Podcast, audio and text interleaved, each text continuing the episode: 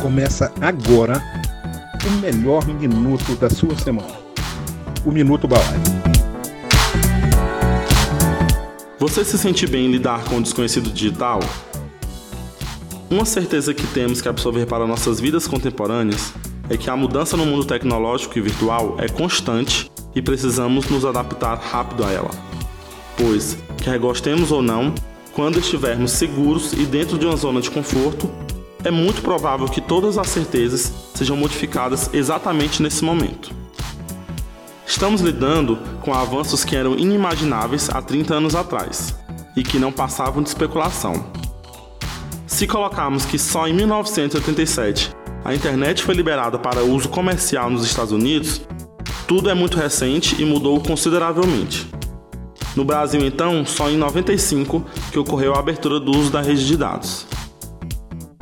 Outra ferramenta que se torna cada vez mais integrada à nossa rotina são os celulares, também chamados de smartphones, por possuírem tantas tecnologias integradas a ele.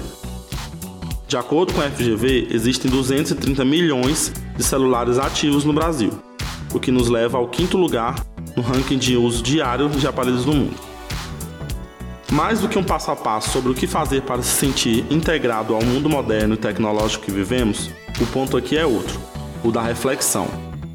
A proposta é estar ciente das mudanças que estamos constantemente tendo que lidar, as vantagens que são inúmeras, mas também atentos a tudo que envolve avanços desenfreados. Tentar entender como a tecnologia impacta diretamente em nossas vidas já é uma realidade. Pesquisas estão sendo feitas para que consigamos explicar diretamente a influência dela em nossas vidas. A quantidade de informações que recebemos diariamente tem nos tornado mais desatentos, é o que aponta o Instituto de Psicologia norte-americano. Temos a impressão de que não podemos ficar sem encontrar novas explicações, jamais deixar o celular de lado. E esse é um tipo de dependência em se sentir conectado. Em termos de saúde pública, há índices de aumento nos problemas de visão pelo uso frequente de computadores e smartphones, casos de obesidade e sedentarismo por passarmos bastante tempo em redes sociais ao invés de nos encontrarmos com as pessoas.